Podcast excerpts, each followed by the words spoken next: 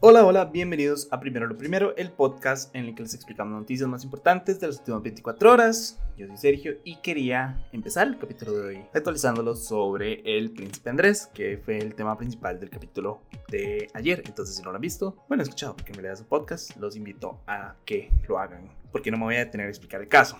El punto es que hoy la corona inglesa emitió un comunicado en el que despojaron al ahora ya no príncipe de sus títulos honoríficos. Eso quiere decir que Andresito ya no es la cabeza de regimientos militares ni de las asociaciones benéficas y bueno, tampoco es príncipe. Algo interesante a tomar en cuenta es que varios veteranos del ejército británico ya le habían pedido a la reina Isabel I que le quitara sus títulos por no cumplir con las obligaciones de probidad, honestidad y comportamiento honorable que tienen los militares británicos o que se supone que deberían de tener ellos. Entonces todo esto quiere decir que pues Andresito ya volvió a ser un ciudadano promedio y que va a tener que enfrentar el caso como cualquier otro mortal como nosotros. Entonces, sí, es interesante, ¿verdad?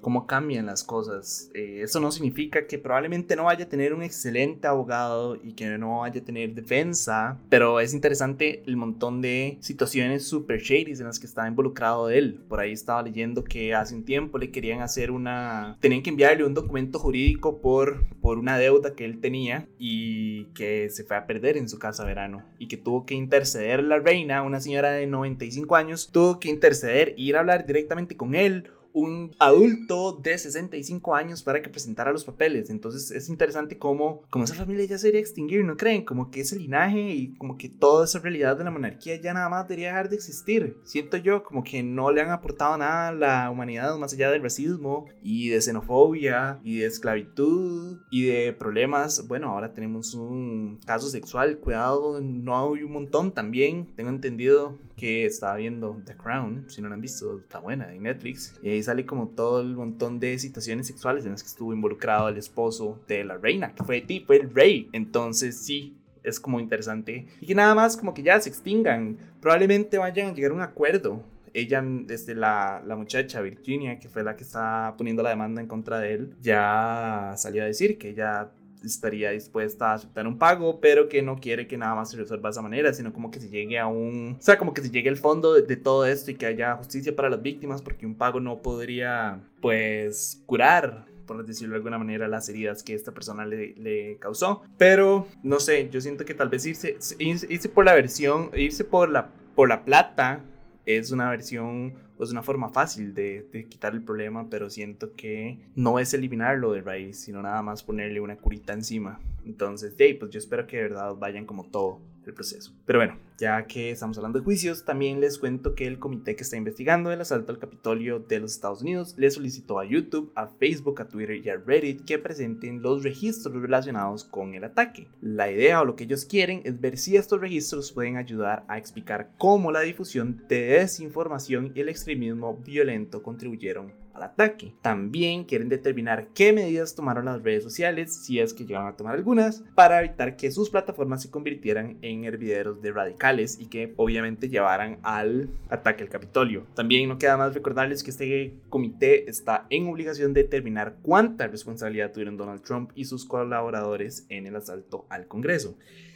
El punto es que yo de verdad espero que, que, es, que ellos envíen los registros. Por ahí estaba leyendo que desde hace tiempo les han pedido estos registros y Facebook y YouTube y todos los demás no lo han enviado. Y estoy segurísimo, como que me llamo Sergio, de que hay un montón de... O sea, que muchísimas de estas personas se pusieron de acuerdo para hacer el ataque a través de las redes sociales. A fin de cuentas, las redes sociales son nuestro nuevo medio de comunicación. Y todo el mundo está interconectado por ellas, ya sea Facebook o Reddit. Entonces sí, en el caso de YouTube estaba viendo que es porque muchísimas de las personas cuando llegaron al ataque empezaron como a grabarlo en vivo mientras participaban del ataque, como escalando paredes, etc. Entonces lo que el Congreso quiere saber es por qué no hicieron nada, por qué no bajaron los videos y que por qué no les prohibieron seguir grabando en vivo y incitando a las personas a que llegaran, invitándolos y pues haciendo como la demostración de violencia. Entonces sí, me parece que es una jugada este, pertinente decirles a ellos que tienen que presentar esa información.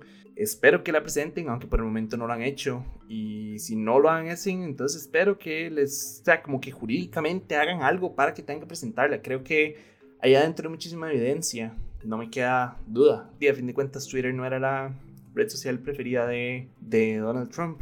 Entonces estoy seguro que hay un, hay un gran porcentaje de culpabilidad en esas redes sociales. Me cuesta creer que hayan hecho algo para evitarlo. Por ahí también estaba leyendo que, si no me equivoco, es en Twitter, ya ellos ya les habían avisado de que habían grupos queriendo, o sea, como organizando un ataque y que Twitter no hizo nada. Y estoy diciéndoles esto, o sea, que esta información les llegó una semana antes, dos semanas antes del, del ataque al Capitolio y Twitter no hizo nada. Entonces, creo que es una buena arista a investigar y de verdad espero que se llegue algo. Pero ya, para no extenderme más en este tema, hablemos de otro juicio más. Ya, este es el último, se los prometo. Entonces hablemos sobre el bebé de Nirvana. Y es que el bebé que aparece desnudo en el cover del álbum Nevermind de Nirvana presentó una nueva demanda por pornografía infantil en Los, Ángeles. Antes de seguir, este bebé ahora tiene 30 años y se llama Spencer Elden. No sé por qué a veces nos cuesta como de mencionar que eso es una persona y que ya creció pero bueno, ya tiene 30. Y el año pasado Spencer presentó la misma demanda argumentando que ni él ni sus papás habían autorizado el uso de su imagen y menos para la explotación comercial de su persona con imágenes de pornografía infantil.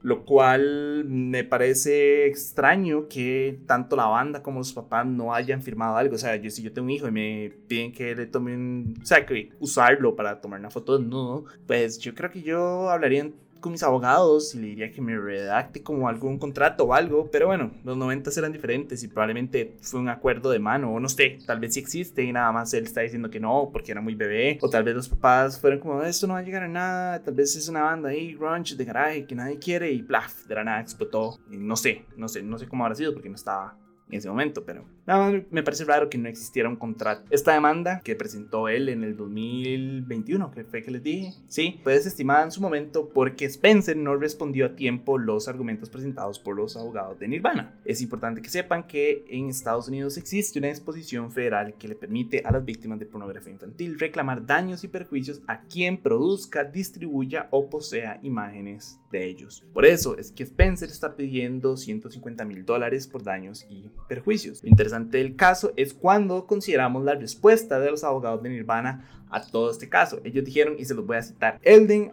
ha pasado tres décadas disfrutando de su fama como autoproclamado bebé Nirvana. Ha rehecho la foto a cambio de un pago en numerosas ocasiones, se ha tatuado el título del álbum en el pecho, ha autografiado copias de la portada del disco para venderlas en eBay y ha utilizado el enlace para intentar salir con mujeres. Entonces, es interesante, ¿verdad? Cómo esta persona vivió durante 30 años de esa fama y ha recibido pues dinero a cambio de, de su participación y ahora es como, ah, no, ustedes no me firmaron. O sea, como que él se ha aprovechado de la situación, pero ahora ya no, ya no es suficiente. Es, he leído en redes sociales que muchísima gente dice que lo que es un gold digger es una persona que está buscando dinero, como que ha hecho malas inversiones o que ya no tiene tanto dinero y entonces en este momento está intentando sacar dinero relativamente desesperado de, de esta situación. Entonces sí, creo que es una consideración también que se puede hacer, como es interesante ver cómo una persona se ha aprovechado de esta situación durante 30 años y ahora viene y dice como, ah, no,